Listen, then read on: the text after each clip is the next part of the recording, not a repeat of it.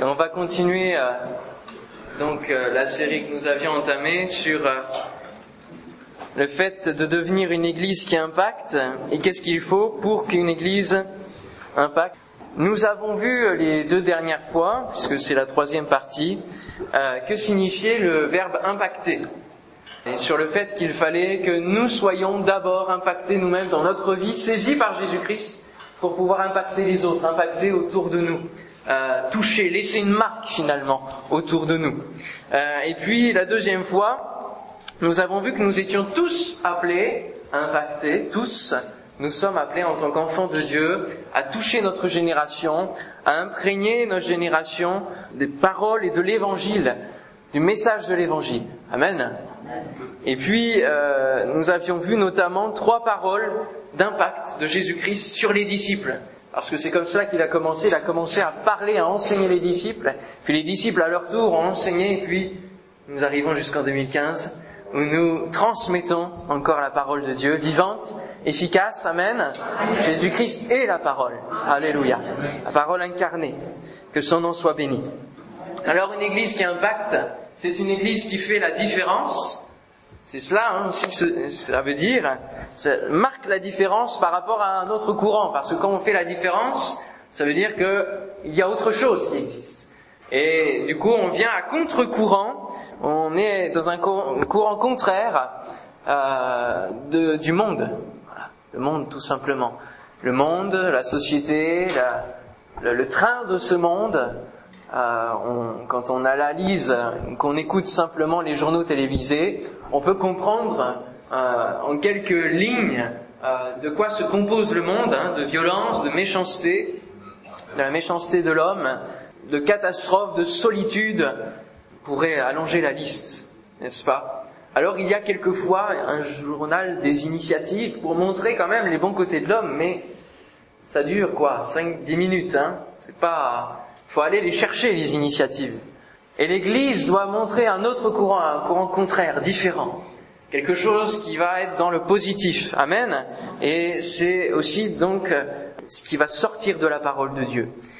Et quand un courant contraire arrive, donc cela engendre un combat, une difficulté, n'est-ce pas?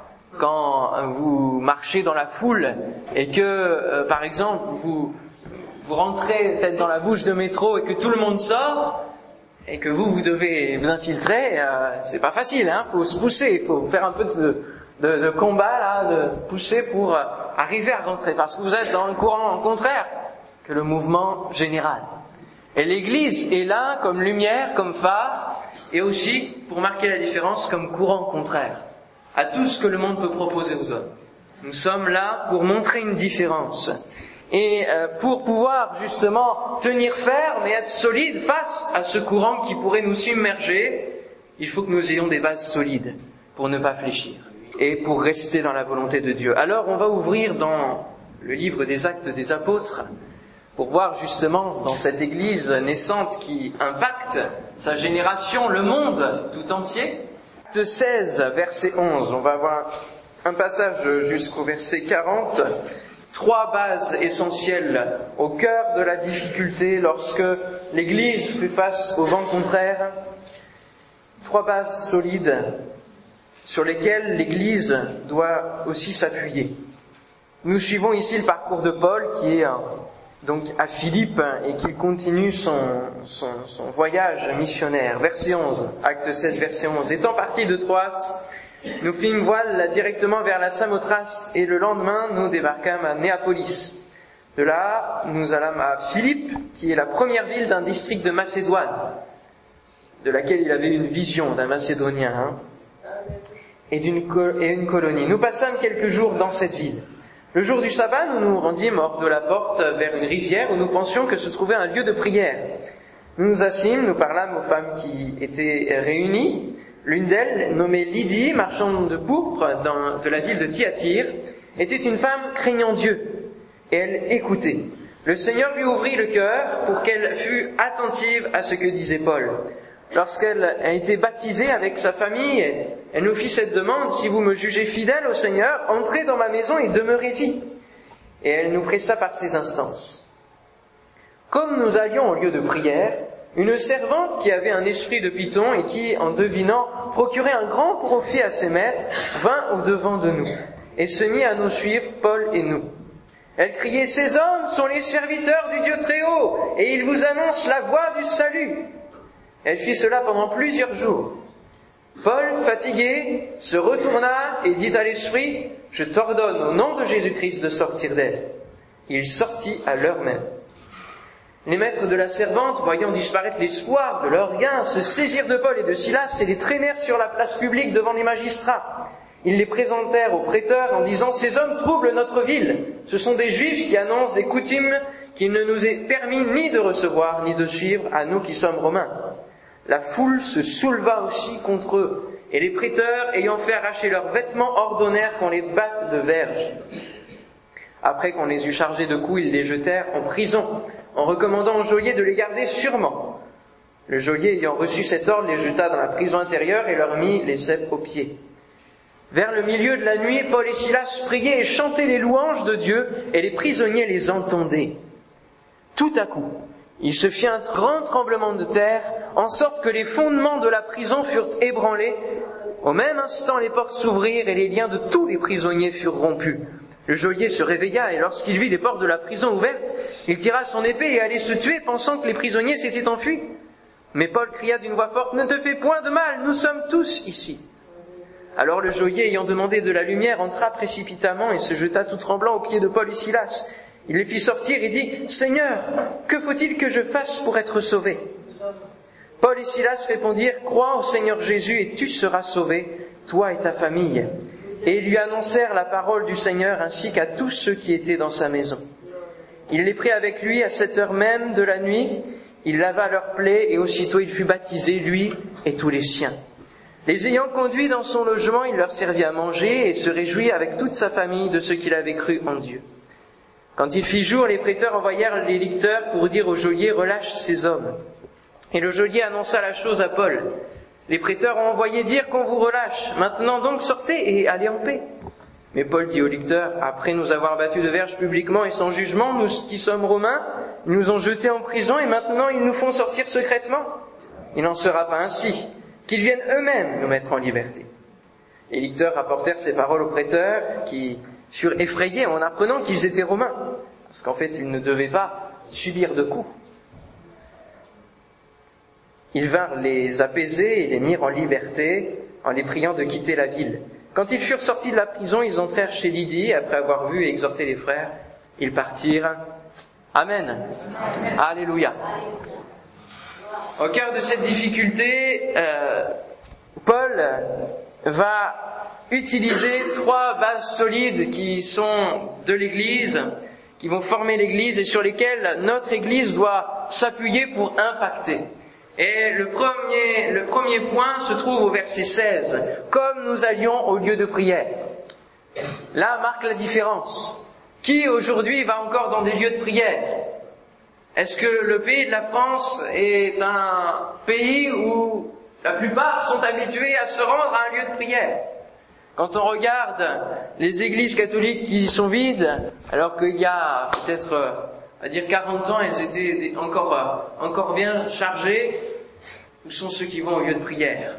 L'Église doit marquer la différence en marchant et en ayant comme objectif d'aller au lieu de prière. Et une Église qui impacte, c'est une Église qui utilise, qui sait utiliser l'arme de la prière. D'accord? Est-ce que vous l'utilisez? Oui. Vous avez une arme entre vos mains. Cette arme, c'est l'arme de la prière. Et c'est pas pour rien que les disciples ont demandé au Seigneur, apprends-nous à prier. Parce qu'une arme, ça, on apprend à la manier, n'est-ce pas? Et chaque jour, notre vie de prière doit s'améliorer, doit progresser. Et pour que notre vie de prière s'améliore, il faut se rendre au lieu de prière. Il faut aller à la rencontre de gens qui prient. Amen. Pour se fortifier, pour que leur prière nous fortifie, nous aide aussi élever notre voix de la même manière. L'Église doit faire la différence en se rendant au lieu de prière. Et hier soir, j'étais heureux de voir au Palais de la Femme de l'Armée du Salut, euh, il y avait une soirée de jeunes, une soirée qui s'appelle Pulse, et il y avait, je, ne sais pas combien de personnes, 600, 700 jeunes. en tout, je sais pas. Mais en tout cas, ce qui était sûr, c'est qu'il y avait plus de chaises. Et il y avait bien une quarantaine, une cinquantaine de jeunes qui étaient debout, parce qu'il n'y avait plus de chaises. Mais ils sont restés debout jusqu'au bout, parce qu'ils en veulent. Amen. Parce qu'ils se rendent dans des lieux où il y a la présence de Dieu, dans des lieux où ils savent que leur vie va être transformée. Amen. Ils vont pas aller dans des lieux où ils, euh, hein, comme dirait Pasteur Porcher, euh, dansant comme un coquère qui a des verres. À chaque fois, je suis plié de rire en entendant ça, mais c'est vrai. Qu'est-ce que ça change? La musique adoucit les mœurs, oui.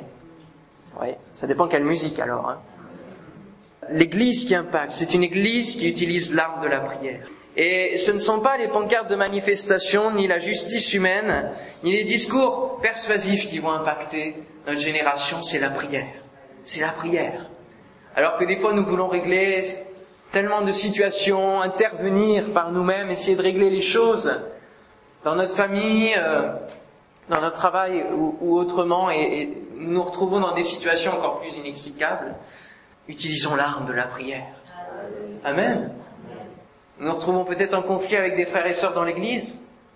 Utilisez l'arme de la prière, frères et sœurs. Vous vous retrouvez face au vent contraire du monde qui voudrait vous submerger. Utilisez l'arme de la prière. Alléluia. Avez-vous entendu parler de Charles Spurgeon? Qui? Oui. Il y en a plusieurs qui n'ont pas entendu parler de Charles Spurgeon. Charles Spurgeon, c'est un des prédicateurs, on l'appelle le prince des prédicateurs, qui va amener des milliers de personnes à la fois en Angleterre au XIXe siècle. C'est un des grands prédicateurs. Euh, voilà, le voilà en photo, Charles Spurgeon. Hein, il en impose avec son fauteuil là.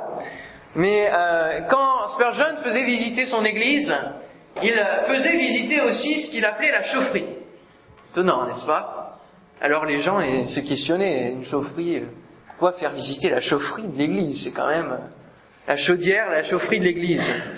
Euh, quand il faisait visiter cette chaufferie ou cette chaudière de l'église, il ne faisait pas allusion à la véritable chaufferie que l'on peut avoir chacun, euh, ou dans cette église aussi, euh, mais il faisait allusion à la réunion de prière qui se trouvait dans le sous-sol de l'église, où se trouvaient près de 400 personnes qui priaient tout au long de chaque réunion, tout au long des cultes, tout au long des réunions d'évangélisation, pour que les âmes se tournent vers le Seigneur.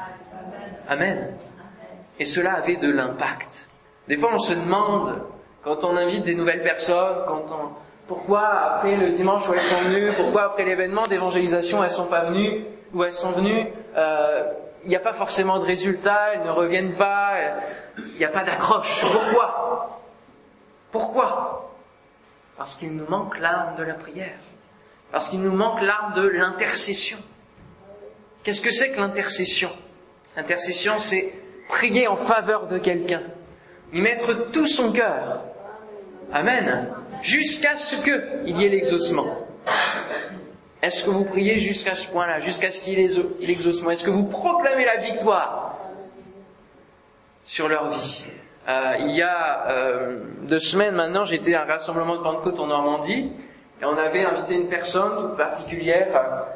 Et alors pendant qu'il y avait la réunion, on priait avec toute ma famille, on disait Seigneur, touche-la, touche-la, touche-la, touche-la jusqu'au bout. Il faut encore proclamer la victoire. Encore aujourd'hui.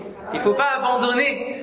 Une fois que l'événement euh, est passé, une fois que la personne est venue, il ne faut pas abandonner. C'est là que tout commence. C'est là que la parole est semée et qu'il y a un travail d'intercession pour que la semence germe. Amen. Il y a un travail d'arrosage pour que la semence puisse sortir à un moment donné, qu'on voit les fruits. Et même si ça met du temps, parce qu'une plante ça pousse pas en, une journée, peut-être certaines, c'est vrai, mais euh, la plupart ne poussent pas directement comme ça. Il faut persévérer dans la prière. Amen. Alléluia. Si nous voulons voir, par exemple, je crois qu'on peut passer à, l'assemblée, là où il y a tout le... On voit Charles Spurgeon, c'est une illustration, on n'a pas de photo bien sûr de, l'époque, mais il y a, c'est le, le tabernacle qui existe encore aujourd'hui. On peut passer à la suivante. C'était ça, les réunions du 19e siècle. Ça nous fait penser aux actes des apôtres. Donc aujourd'hui, il faut que nous utilisions l'arme de la prière pour impacter et avoir une assemblée rempli, frères et sœurs. Alléluia. Nous avons besoin de voir la puissance de Dieu à l'œuvre alors que le monde entier connaît tellement d'autres choses, entend tellement d'autres discours qui les emmènent dans la dépression, qui les emmènent dans la destruction de leur vie, qui les amènent à la mort. Il faut que nous, nous partagions ce message de l'Évangile et que derrière ce partage, nous prions. Alléluia. Parce que le réel impact, c'est la prière. C'est la prière. Est-ce que vous connaissez Charles Finet? Qui a entendu parler? C'est un autre Charles Charles Finet, cette fois-ci. Eh, pas beaucoup, hein? Charles Finet est un autre prédicateur. C'est un des revivalistes du 19e siècle aussi, mais cette fois-ci aux États-Unis. Et euh, son message d'évangélisation touchait les âmes, pour Billy Graham, pareil. Mais la grandeur de sa prédication et l'étendue de son ministère dépendait d'un autre homme et de la puissance d'un autre homme et de l'arme de la prière d'un autre homme. Un homme dont on entend beaucoup moins parler, s'appelle Daniel Nash. On a une autre photo de lui. Daniel Nash, c'est un petit prédicateur des États-Unis, qui a une petite église, et puis le Seigneur a conduit pour qu'il devienne l'intercesseur de Charles Finet. Et avant chaque campagne d'évangélisation de Charles Finet, parce que Charles Finet était un évangéliste, donc il, parcourait les, les, villes et les campagnes, avant chaque campagne, bien trois semaines avant, Daniel Nash se rendait sur les lieux, louait une chambre d'hôtel et intercédait jour et nuit pour préparer le terrain. Et lorsque Charles Finet arrivait, au moment où Daniel Nash avait dit le terrain est prêt, je sens que c'est prêt, Charles Finet arrivait, il semait la parole de Dieu et les âmes venaient en nombre. Ça, c'est l'efficacité de l'évangélisation. Et combien de fois, alors que nous, nous, cherchons tellement à évangéliser, mais dans notre coin, euh, ou alors parce que nous avons notre vision, nous avons notre ministère, alors nous ne sommes pas organisés. Et nous faisons les choses par nous-mêmes, mais pas en Église. Mes frères et sœurs, pour qu'il y ait un réel impact, le Seigneur, je l'ai dit la dernière fois, veut que nous travaillions en Église, en collectif. Amen. Comme une équipe de foot, aller jusqu'à la victoire ensemble. Alléluia. Gloire à Dieu. Et Daniel Nash, donc, euh, priait pendant sept jours, quinze jours, trois semaines dans une ville. Et euh, Daniel Nash, une fois qu'il est, qu'il est décédé, bien Charles Finet, on n'entendait plus parler. Parce que ça dépendait de l'arme de la prière, de l'intercession. Charles Finet a continué son ministère, mais pas aussi grandement qu'il a pu l'avoir pendant ces années où Daniel Nash était avec lui. Nous avons besoin les uns des autres, frères et sœurs, pour que notre parole, notre témoignage puisse produire du fruit. Nous avons besoin de l'intercession des autres. Et c'est pour ça que, notamment, le programme J'intercède, auquel plusieurs se sont inscrits, euh, sert pour que nous prions pendant les réunions, pendant les jours, pour les sujets de prière spécifiques que vous mettez là-bas dans la boîte aux lettres. L'intercession sera source d'efficacité pour le témoignage et pour impacter notre génération. On ne ferait rien de bon sans la prière, frères et sœurs. Au chapitre 4 des actes, ne le prenez pas, il y a un exemple de prière d'intercession et de prière persévérante. Alors que l'Église commence à naître, elle fait déjà face au vent contraire de ce monde, à la persécution de ce monde.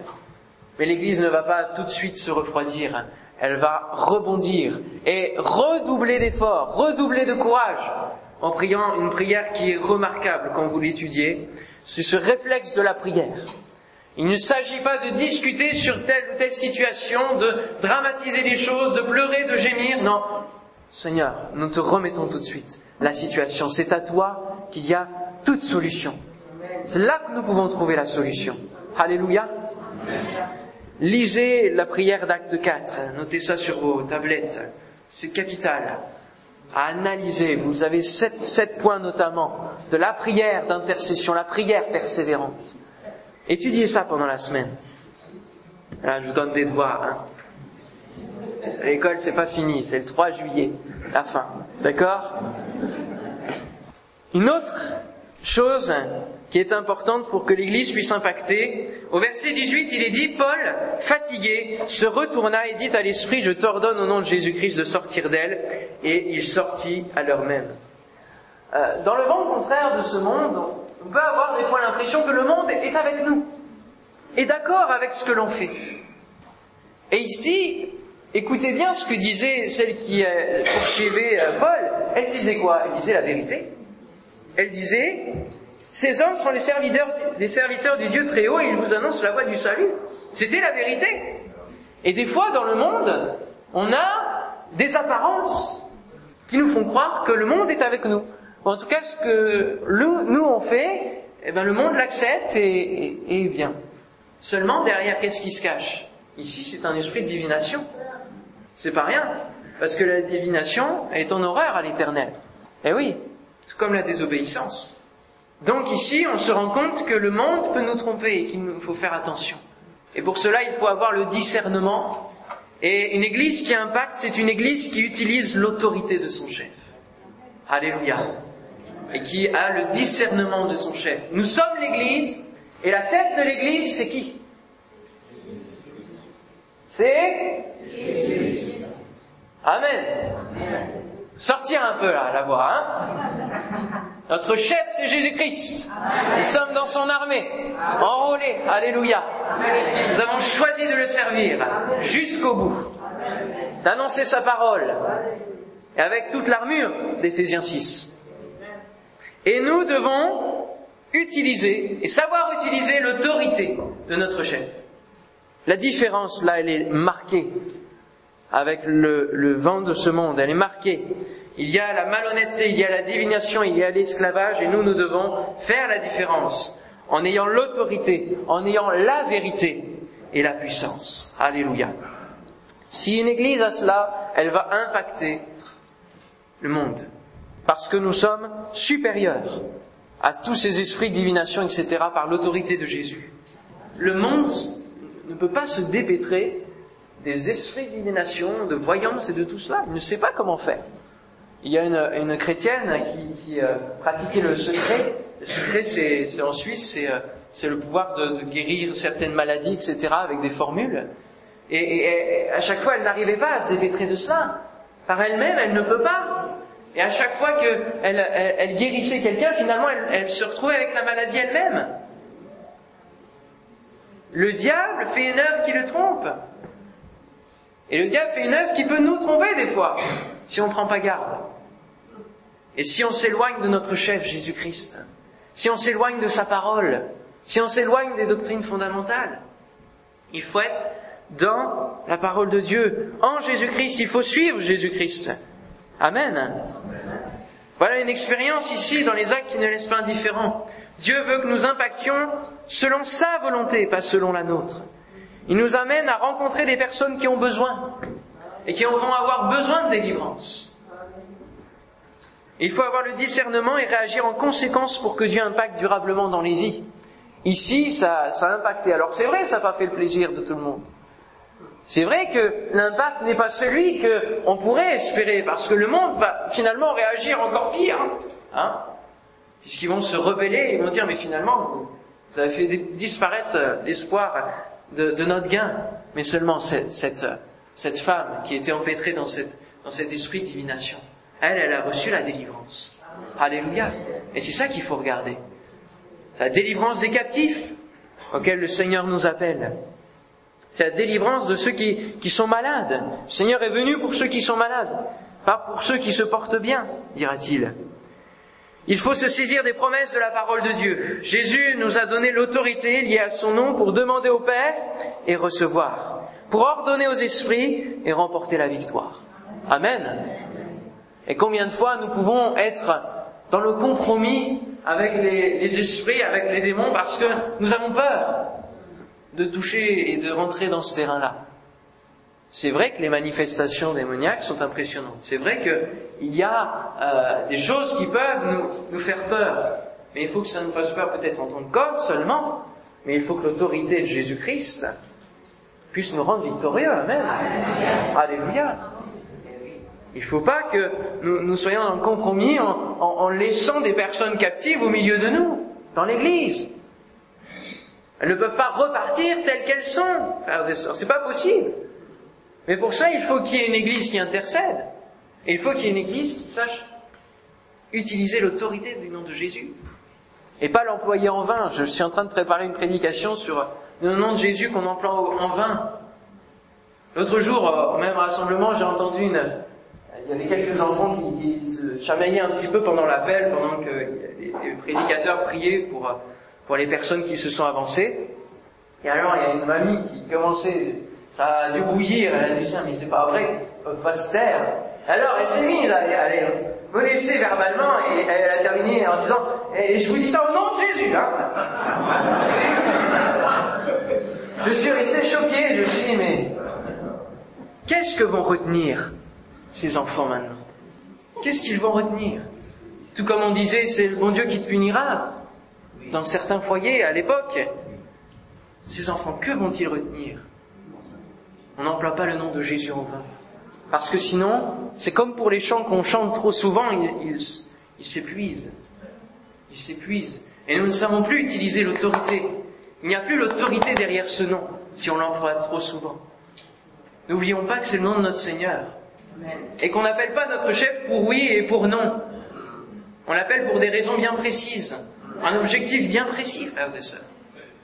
Vivre dans la crainte, Lydie était une femme qui craignait Dieu, et c'est pour cela que l'Église a pu se développer au travers de, de, sa vie et de, sa maison, vivre dans la crainte de l'exaucement de la parole de Dieu.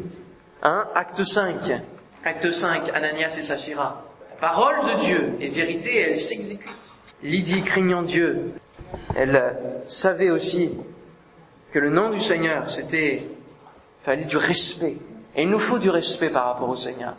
C'est pas notre copain, c'est pas notre, c'est notre ami. Le Seigneur Jésus est notre ami. Dieu est notre Père. On peut pas employer trop de familiarité non plus. Hein.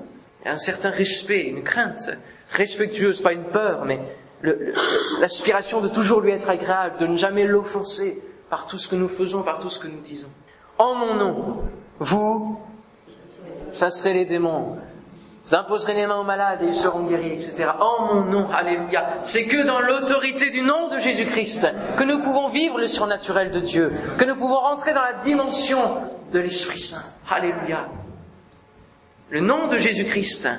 Et pour cela, euh, il nous faut la foi. La foi est un muscle qui, qui doit s'exprimer au travers des œuvres visibles. Et la foi s'exprime aussi au travers du nom de Jésus-Christ. Alléluia. C'est bien justement parce que nous avons foi en son nom que nous proclamons ce nom. Il dira, je serai avec vous tous les jours. Alléluia. C'est une promesse qui doit nous rendre forts. Les églises où les guérisons, les délivrances, les transformations, les conversions authentiques sont présents sont des églises qui impactent pour l'éternité parce que c'est Dieu lui-même qui impacte au travers de son esprit. De plus en plus de personnes sont liées par le fait d'avoir été euh, des voyants, des guérisseurs, des médecines parallèles, et on a un développement de tout cela. L'ennemi déverse tous les artifices qu'il a, et, il sait qu'il a peu de temps. Il sait qu'il a peu de temps. Jésus revient bientôt. Cela nous a été rappelé par le don spirituel. Et alors le diable va déverser tout ce qu'il a en son pouvoir pour éloigner les hommes, loin de la vérité, loin de la lumière. Et alors tout cela, de plus en plus, nous recevrons des personnes qui, qui sont noyées dans ces choses-là. Et il va nous falloir de plus en plus l'autorité du Seigneur. Amen. Et être ancré dans le Seigneur, être solide dans le Seigneur. Que le monde ne nous submerge pas. Le nom de Jésus est suffisant pour toutes ces choses. Et il faut savoir employer le nom de Jésus. C'est une des choses que j'ai appris. Au début, je priais. Je disais, Seigneur, tu, fais ceci, tu, mérites cette personne. Mais il faut, à un moment donné, quand on prie, pour une personne qui a, qui a peut-être une maladie quelconque, il faut ordonner à cette maladie de partir. Au nom de Jésus. Cette personne soit guérie maintenant. Il faut ordonner, proclamer. Jésus, ici Paul aussi, a ordonné. Maintenant, je t'ordonne au nom de Jésus. Alors, il faut parler. Amen. Amen. Confesser de notre bouche le nom du Seigneur et pas besoin d'objets, il n'y a pas besoin de prière à réciter. Tout ça, mes frères et sœurs, c'est des choses qui ne sont pas dans la Bible. D'accord? Donc, le nom de Jésus est là. Le nom de Jésus est suffisant. Amen. Pas chercher d'autres choses. Et si le nom de Jésus, vous pensez qu'il n'y a rien derrière, ben, il faut que vous étudiez la parole de Dieu.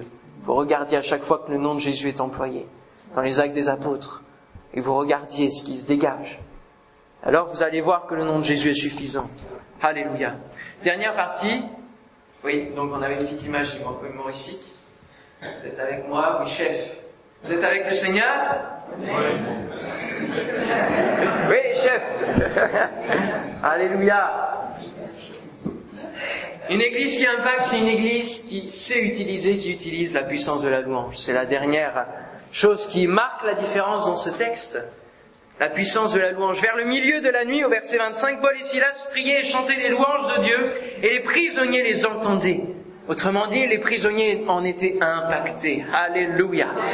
Ils en étaient impactés de ces chants de louange. La puissance de la louange, on la néglige trop souvent. Et je bénis le Seigneur de ce que ce matin, on est rentré dans la puissance de la louange. Alléluia. C'est cela qu'on vise chaque dimanche. Quand on se prépare, lorsque on, est de service, leader de louange, on dit Seigneur, l'objectif c'est qu'on rentre, Alléluia, dans la, présence de Dieu, dans la puissance de la louange, qu'il y ait des dons spirituels, que l'Esprit de Dieu agisse lui-même en guérissant les personnes, en délivrant, Alléluia, que nous on n'ait plus besoin de rien faire. C'est l'objectif. On a juste à louer et l'Esprit de Dieu agit. Alléluia. C'est la conséquence de sa présence au milieu de nous. C'est la conséquence de notre louange. La différence entre les lamentations, la colère des prisonniers, je voyais l'autre jour un reportage, je sais plus si c'est sur France 2, je sais plus la chaîne, mais il faisait un reportage dans, une prison et alors les prisonniers insultaient tout ce qu'ils savaient sur, les, sur les gardiens de prison, c'est des choses innommables. On est dans ce monde-là. Et les prisonniers vivent des choses difficiles, mais bon, ils y sont là aussi pour des raisons, hein. On est d'accord. Mais alors, euh, le, le venin de haine qui sortait de leur bouche. Seigneur Dieu, nous devons faire la différence par notre louange, par nos chants, alléluia, par la proclamation du salut en Jésus-Christ, par la bénédiction que nous pouvons apporter autour de nous.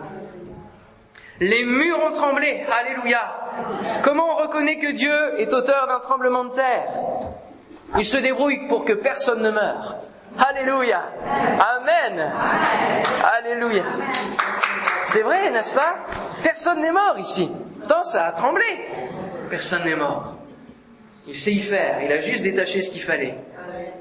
La puissance de la louange. Si l'on regarde autour de nous des églises qui impactent, qui grandissent, alors nous pouvons trouver euh, un exemple. Ça, c'est la puissance de la louange. La nature sait louer le Seigneur. Amen. Voilà, la louange. On doit être libre dans la présence de Dieu. On chantait à genoux tout à l'heure. Si on le chante, on le fait, tout simplement faut pas qu'il y ait de gêne, faut pas qu'il y ait de honte dans la louange. On est ensemble, frères et sœurs. On est frères et sœurs. En famille, vous vous permettez des choses un peu plus que, que dans le grand public, n'est-ce pas? Nous sommes en famille. Ne soyons pas gênés de louer notre Dieu de tout notre cœur. Alléluia. Il y a des églises qui existent et qui impactent ce pays. On peut passer à la suivante et qui ont compris la puissance de la louange. Des exemples sont donnés ici, il y en a d'autres que je ne connais pas bien sûr, mais on en entend parler de ces églises. Parce qu'elles impactent. Et elles impactent aussi les églises aux alentours. On a la porte ouverte chrétienne, on a la DD de Strasbourg et d'autres qui ont cette conséquence de grandir numériquement aussi. Tout est lié, frères et sœurs. L'église qui impacte, c'est une église qui grandit. L'église qui a la puissance de la louange, c'est une église qui grandit, une église qui prie, qui sait utiliser l'arme de la prière, c'est une église qui grandit numériquement. Alléluia. Une église qui sait délivrer, apporter la délivrance, apporter ce dont les âmes ont besoin, c'est une église qui va grandir. Parce que les âmes trouvent ce dont elles ont besoin. Je disais tout à l'heure le, cours de, perfectionnement de la foi, et dans la vision de l'église, il est dit, l'église doit être une hôtellerie. Comme le bon samaritain a amené l'âme qui était captive, qui était blessée. Elle l'a amenée où? À l'hôtellerie, pour que l'on prenne soin. Alléluia. Et le Seigneur nous amène aussi des âmes. Et, tous ceux qui ont le cœur l'évangélisation amènent des âmes à l'hôtellerie, à l'église, pour que nous en prenions soin. Amen. Jusqu'à ce que le Seigneur revienne. Elles savent louer Dieu en esprit, en vérité, avec simplicité dans la liberté de l'esprit. J'écoutais euh, il y a peu un message de Luc Dumont sur la puissance de la louange. Il a commencé son ministère très jeune, très très jeune, dans l'église de Claude Et euh, d'ailleurs, Claude quand il euh, raconte le, début, ce, ce, gamin qui voulait chanter, il s'est dit, bon, je vais le laisser une fois, et puis voilà, ça, lui aura fait plaisir, puis c'est bien. Mais une fois qu'il a commencé à ouvrir la bouche, il n'avait rien, il avait une guitare, il avait son âge, c'est tout, et, mais il avait cette voix, il avait ce don de Dieu. Et là a commencé son ministère. La louange, ce n'est pas seulement bien chanter, ce n'est pas seulement le chant, frères et sœurs. Il y a une puissance derrière. C'est une puissance qui change l'atmosphère, qui transforme les circonstances. Alléluia. depuis que je suis là ce matin, j'ai senti qu'il y a une atmosphère différente. Oui, ah oui. Il y a des difficultés aussi, il y a des choses qui se manifestent. Nous avons besoin de définir ce qui est réellement la louange. Comment dit l'adoration et rendre hommage à Dieu. Ça ne peut pas se faire par habitude. On ne peut pas venir chaque dimanche matin le faire par, habitude. Là, on ne rentre plus jusque dans le registre de chant. Et du coup, on aime bien, on aime moins bien. Le leader, on aime bien, on aime moins bien. Les musiciens, on aime moins bien. C'est un peu trop fort, un peu moins pas assez fort, et on commence à rentrer dans la critique. Parce qu'on rentre dans l'habitude. Il faut chaque jour nous soyons renouvelés. Écoutez euh, des CD louanges dans la voiture quand vous allez au travail, au lieu de la radio qui vous inonde toujours d'infos et, et les politiques et ceci et cela. C'est bien des fois d'être au courant, c'est vrai, c'est des vrais perroquets, hein, je suis désolé, des perroquets. Hein. Priez pour que Vital Radio puisse aller dans, dans les ondes RNT, les futures ondes. Priez pour que ces projets puissent mûrir et, aller jusqu'au bout, jusqu'au CSA et que le CSA valide pour que nous puissions atteindre, impacter d'un message différent, d'une musique différente, d'une louange différente. Amen. Alléluia.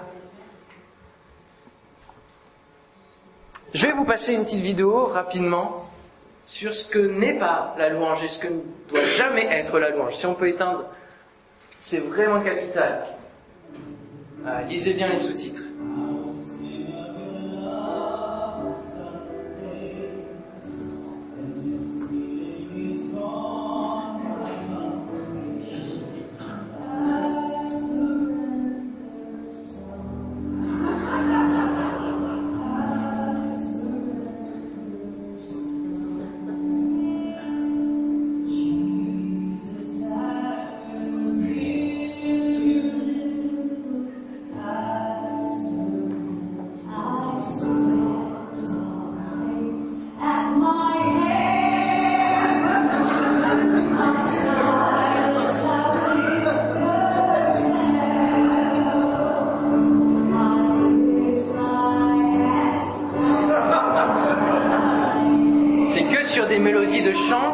Qui existe. Comme quoi, il n'y a pas que la musique qui fait les choses.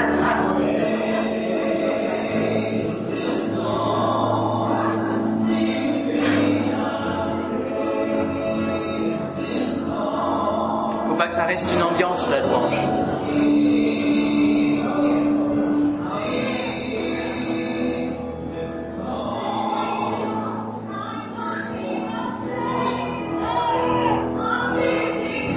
Chante, mais dans notre cœur, c'est ça qui se passe.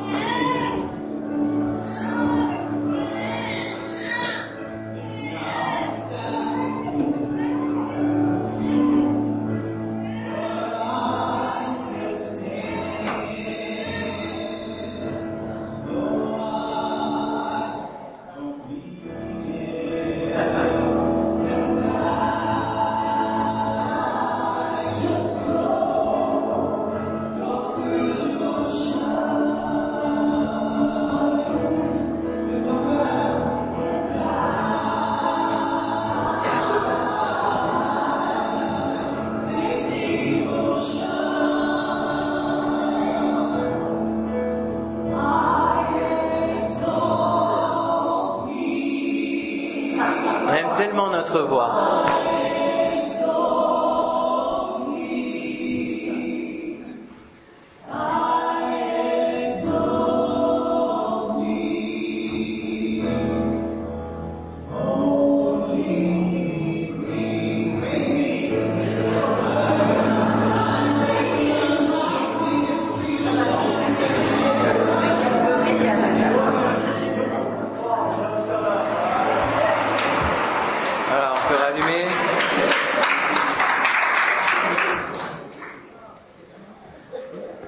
Sœurs, que jamais chose pareille n'arrive ici. Amen. Que notre Église impacte. Parce que vous chantez dans votre maison, dans votre voiture ou ailleurs, de tout votre cœur. Parce que vous venez célébrer Dieu ici de tout votre cœur, que vous donnez tout ce que vous avez. Alléluia. Que l'Église impacte parce que vous priez, parce que vous intercédez pour tous ceux qui vous entourent, tous ceux qui vous sont chers, tous ceux que vous aimeriez voir venir à l'Évangile, à l'Église et chanter comme vous. Alléluia. Que l'Église impacte parce que vous utilisez l'autorité du nom de Jésus pour bénir ceux qui vous entourent. Que le Seigneur puisse permettre que ces millions d'âmes puissent être touchées par le Seigneur au travers de nos vies. Parce que c'est ça qu'il attend. Il nous attend tous. On se lève ensemble, on prie le Seigneur pour que cette parole puisse s'ancrer dans nos vies. Seigneur, nous voulons te bénir, te remercier pour euh, ta parole et cet exemple de l'église de Philippe qui a commencé à naître déjà en, étant, en faisant face au vent contraire, alors même qu'il y avait seulement une âme dans cette église. Les vents contraires étaient là, le monde était là, les apparences trompeuses du monde étaient là, les esprits étaient là. Mais toi aussi tu étais là, tu étais au rendez-vous. Et Seigneur, nous voulons que tu sois au rendez-vous, Seigneur, de, nos difficultés, des difficultés de l'Église, lorsque chacun pour notre part nous faisons face au monde, ou qu'en tant qu'Église nous faisons face au monde, Seigneur, que nous puissions avoir un impact, Seigneur mon Dieu, qui descend, qui découle de ta volonté, qui découle de ta personne, Seigneur, qui découle de tes sentiments, Seigneur. Seigneur, que nous sachions utiliser, que nous ayons ces réflexes d'utiliser l'arme de la prière, de l'intercession. Utiliser, Seigneur mon Dieu, l'autorité du nom de Jésus. Alléluia. Et d'utiliser la puissance de la louange. Seigneur, emmène-nous, Seigneur, en tant que département français, mais aussi en tant qu'Église, évidence. Emmène-nous, Seigneur mon Dieu, encore plus loin, Seigneur. Emmène-nous vers ces objectifs, Seigneur mon Dieu, pour que nous devenions une Église qui impacte encore plus, dans le nom de Jésus. Seigneur, je veux te bénir pour tous les, les événements qui sont en prévision, Seigneur, la fête de la musique, le festival à Ivry et autres, Seigneur mon Dieu, que tu puisses impacter, Seigneur, au travers de ces événements, au travers de nos vies, Seigneur. Et que nous puissions prier, Seigneur, que nous soyons conscients de ces bases, Seigneur, à avoir. Oh Seigneur, que toute la gloire te revienne, parce que les chrétiens persécutés nous sont d'une grande leçon, parce que eux ils savent vivre cela. Seigneur mon Dieu, si nous nous trouvions euh, persécutés, que ferions-nous? À quel point, dans quel état serions-nous? Serions-nous en train de fuir? Seigneur, bénis chacun de nous. Donne-nous, Seigneur, de travailler sur nos, nos âmes, Seigneur mon Dieu, sur nos vies. Que toute la gloire te revienne. Bénis notre témoignage aussi, Seigneur mon Dieu. Dans le nom de Jésus-Christ. Amen.